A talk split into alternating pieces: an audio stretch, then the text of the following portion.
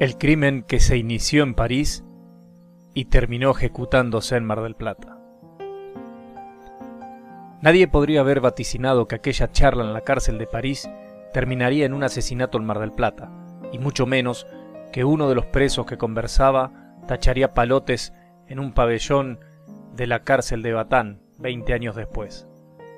Las mismas paredes de piedra que escucharon planes para infalibles golpes que tuvieron que tolerar cómo hablaban mal de ellas en proyectos de fuga, esas piedras parisinas que fueron testigos de la génesis de grandes bandas, también vieron crecer una singular amistad que escondía detrás una tragedia. Mediaba la década del 90 y Hamid Madasi, un argelino de los que dicen con orgullo ser francés, estaba allí en una celda de la Maison de Red de Villepin, en el exclusivo barrio de Saint-Denis, acompañado por un marplatense caído en desgracia a causa de un presunto engaño. Como sucede con la mayoría de los presos, los dos aseguraban ser inocentes. Madasi de evadir impuestos y el marplatense de transportar droga en botellas por Europa. Coincidían en eso y en la necesidad de hacer negocios nuevos.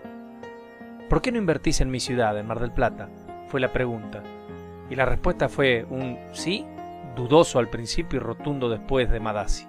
Madasi contaba los billetes de a montones, según él por comprar barato y vender caro automóviles de alta gama como Lamborghini, Aston Martin, Porsche o Ferrari. Nadie puede confirmar que realizaba maniobras ilegales con computadoras y procesadores. Eso sí, su reticencia a abonar impuestos le había robustecido los bolsillos también. Pero lo estaba pagando en la cárcel.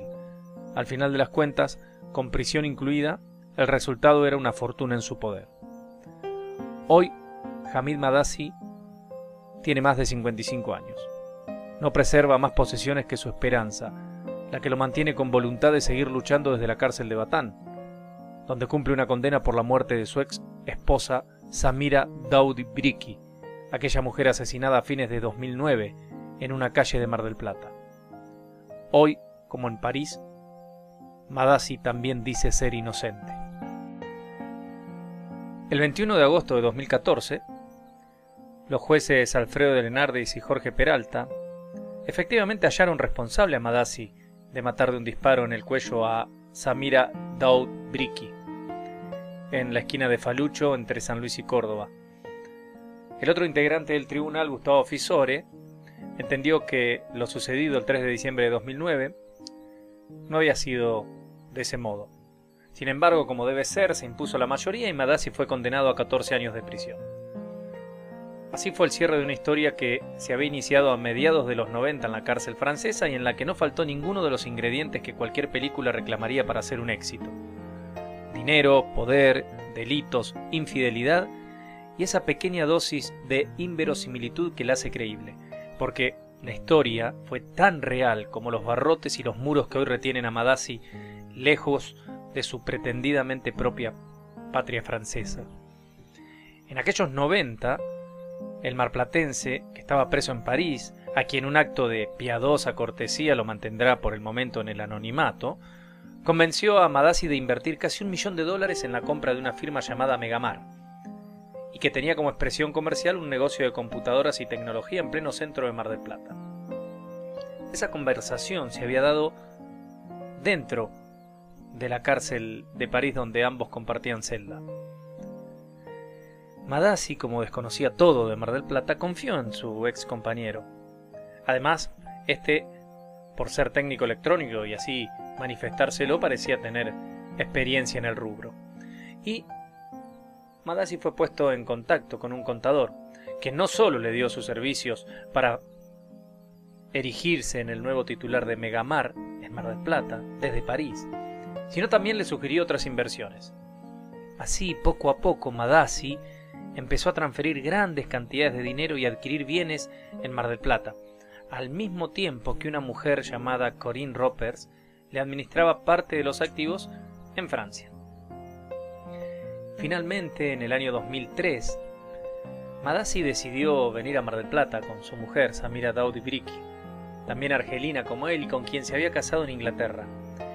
En el año 98, Madasi y Briki habían tenido una hija que llamaron con nombre español y que se sumó a los hijos que cada uno poseía de anteriores parejas. La niña y el hijo de la mujer formaron parte de la comitiva que se instaló en 2003 en Mar del Plata.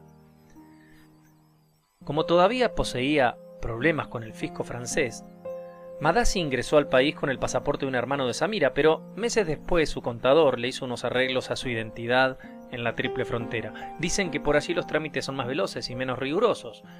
De pronto, el hombre nacido en Argelia en 1961 se transformó en ciudadano paraguayo con nacimiento en Ciudad del Este en 1964. Madasi y Bricky fueron felices en Mar del Plata apenas llegaron. Con Argentina saliendo de la crisis, los dos inmigrantes vivían en plenitud y criaron con denodada atención a la pequeña niña. Mientras tanto, el contador marplatense le seguía sugiriendo negocios. Una mansión en Mateo y Las Heras, barrio exclusivo de Mar del Plata, por 600 mil dólares, 1.500 hectáreas de campos en Balcarce para un desarrollo agroganadero, un fideicomiso para la construcción de un edificio en Caballito, maquinaria agrícola, vehículos, entre otros bienes adquiridos. En todos los casos, las operaciones tenían como titular a Bricky, porque Madasi, gestor natural de los aportes del dinero, no podía aparecer nombrado por su inconsistente documentación o por algún impedimento legal relacionado a sus problemas indefinidos con el fisco francés. Algo singular comenzó a suceder entonces con los negocios. Todos, o casi todos, daban pérdida. Megamar, aquella sociedad anónima ofrecida por el marplatense dentro de una cárcel parisina, quebró en poco tiempo. El campo de Balcarce debió venderse por 1.600.000 dólares y los emprendimientos rurales no eran rentables. Había una amenaza sobre el dinero de Madasi, pero el riesgo mayor, algo que no pudo ver ni anticipar el argelino, estaba en otro sitio y tenía forma de mujer. También tenía un nombre y apellido, Corinne Ropers. Aquella administradora parisina, aunque desventajada en belleza con la llamativa Samira, cautivó a Madasi y fue su amante. Pero un amante con marcadas particularidades, porque era ella quien lo había seguido desde Francia a Argentina. En el año 2004, Ropers había ingresado a la Argentina para mantener la relación clandestina con Madasi, y éste aceptó esa doble vida. Con el objetivo de mantenerla cerca suyo, Madasi le alquiló un departamento en Balcarce, a 60 kilómetros de Mar del Plata. El contador, que no es un corista menor en este reparto, le había advertido a Madasi que era arriesgado aquello y que Ropers, embalcarse, era como una mosca en un terciopelo blanco. Durante algunos años, Madasi y Ropers mantuvieron una relación sentimental atravesada por proyectos económicos ocultos. Por supuesto que nada de esto era conocido por Samira, quien, no obstante, empezó a sospechar al punto de contratar un detective privado para averiguar lo que no quería saber. Después de seguimientos y vigilancia sobre Madasi, el investigador entregó a Samira un informe en el que estaba absolutamente acreditada la infidelidad. Corría el año 2007, en Mar del Plata, cuando Bricky rompió su relación con Madasi y despechada no le reconoció ningún bien. Hubo intensas negociaciones para reacomodar las cosas, pero Samira solo aceptó liberar un 10% de la fortuna. Más adelante hubo un arreglo por el 25%. Sin embargo, la mayor pérdida para Madasi fue la de su pequeña hija. Samira le prohibió verla de todas las formas posibles. Incluso llegó a pedirles a las autoridades del Day School, donde la niña concurría, que le permitieran retirarla 10 o 15 minutos antes para impedir que Madasi la encontrara. En los dos años siguientes, Madasi, despojado de la gran mayoría de sus bienes, oficializó su vínculo con Rompers y emprendió un par de negocios de menor envergadura, como una pizzería en la ciudad de Miramar. En tanto, Samira vendió su mansión en Las Heras y Mateu y se compró un departamento con dos cocheras frente al golf de Playa Grande, por la calle Ascuénaga, otra zona residencial de Mar del Plata. También depositó joyas y fuertes sumas de dinero en efectivo en la sucursal del entonces llamado Banco HSBC. En medio de todo, las negociaciones de Madasi para recuperar algo de su patrimonio. Allí en esa disputa radican las motivaciones que los jueces vieron para el crimen, diferencias económicas y presuntas amenazas. Hubo un episodio en una escribanía durante el cual Samira dijo haber sido amenazada de muerte por Madasi, pero en árabe. Existieron otras situaciones intimidantes, como dos cartas de Madasi que nunca le llegaron a Samira, pero que uno de los hombres próximos al mentado contador arrimó a la causa, y unas fotos que Madasi le entregó a Samira. Esas fotos mostraban a la madre de la mujer agonizando en una cama en Argelia. Para la defensa de Madasi, este solo se las hizo llegar sin ninguna intención de mensaje alguno detrás.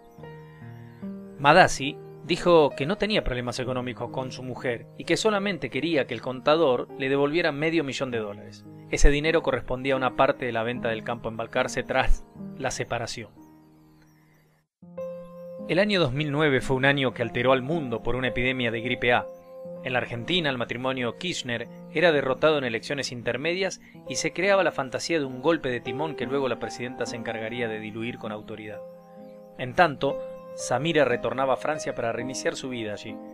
El dinero, que rara vez queda al margen de las miserias más profundas, volvió a entrar en acción. El nivel de vida alcanzado en Mar del Plata era inigualable para Samira, y entonces tomó una decisión que sería fatal, regresar. Radicada en la ciudad nuevamente, hizo retomar las clases a la niña en el day school y mantuvo estatus de mujer de la alta sociedad. Su muerte silenciosa se aproximaba. El 28 de noviembre de 2009, apenas cinco días antes del asesinato, abandonó el país por el aeropuerto de Seiza Corinne Ropers, quien junto a Madasi había acordado irse de la Argentina. En retrospectiva, ese dato para los jueces fue indicio concluyente de que Madasi tramaba asesinar a Samira. El 3 de diciembre, como todas las tardes de la semana, Samira Daud Bricki se acercó hasta el Instituto Day School, ubicado en calle Falucho frente a Plaza Mitre, para retirar a su hija, que por entonces tenía 11 años. Como se dijo, no lo hacía a la hora exacta de la salida de los alumnos, sino 10 minutos antes, para evitar encontrarse con el padre de la niña. Pero aquella tarde de diciembre de 2009, Samira, de 53 años, no alcanzó a recoger a su hija. Mientras buscaba un sitio para estacionar su Peugeot 307, un hombre se le acercó por la vereda de Falucho entre San Luis y Córdoba. Seguramente la mujer llegó a verlo, a diferencia de cualquier otra persona. En medio de una calle muy concurrida nadie vio cómo ese hombre le efectuaba un disparo con un revólver calibre 22 por la ventanilla. La mujer recibió el impacto del proyectil en el lateral izquierdo del cuello y, semiconsciente, aceleró el automóvil ya sin control. El Peugeot se cruzó de vereda, impactó contra otros dos vehículos y continuó su avance hacia la calle Córdoba, hasta que dos hombres que desconocían lo que había originado aquello, corrieron y lo orientaron hacia el edificio de la esquina. Finalmente el vehículo, con Samir a punto de perder la conciencia, colisionó contra la pared. Los cuidados médicos fueron esforzados pero insuficientes ante el daño letal que la bala había causado en la columna de la mujer. Las vértebras 5 y 6 fueron fracturadas, la médula lesionada y el compromiso neurológico irreversible. La clave probatoria para el fiscal Mariano Moyano fueron tres testimonios, el de los dos hombres que corrieron para detener el errático Peugeot y el de un policía. Este último asegura que preguntó a una Samira a punto de desvanecerse si se había tratado de un robo, a lo que la mujer apenas llegó a negar con la cabeza. Los otros dos jóvenes brindaron una descripción del atacante y uno de ellos aportó un dato singular. El asesino se parecía al actor francés Jean Reno en la película Godzilla. Así lo dijo. Aunque Madasi no se parecía ni se parecen nada más que en la nacionalidad francesa al brillante actor, para Moyano, el fiscal, fue suficiente y el 4 de diciembre ordenó su captura nacional e internacional. Madasi sostiene que ese día estaba en Buenos Aires, pero no le creyeron, ni a él ni a los dos testigos que presentó y que aseguraban lo mismo. Extrañamente, horas después de la muerte de Samira, Adel Mektar, hijo de Madasi, y un abogado iniciaron los trámites de sucesión.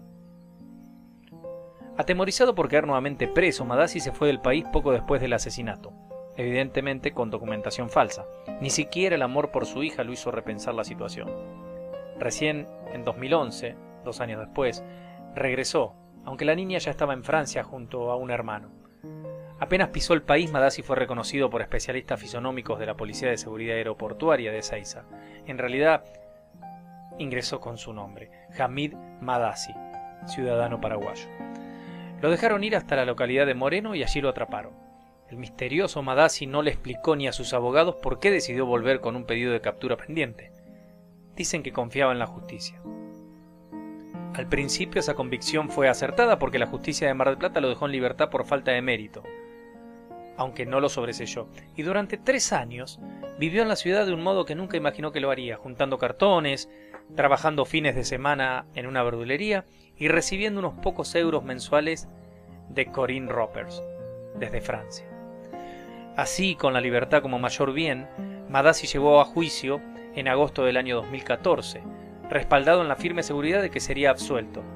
Sin pruebas directas en su contra, con el antecedente de su libertad concedida, todo parecía a su favor. Sin embargo, en un fallo dividido, dos jueces le aplicaron 14 años de prisión. Madasi cumplió su condena en la cárcel de Batán, a las afueras de Mar del Plata. Aunque se le ofreció iniciar los trámites para su expulsión del país y regresar a Francia, él no lo aceptó.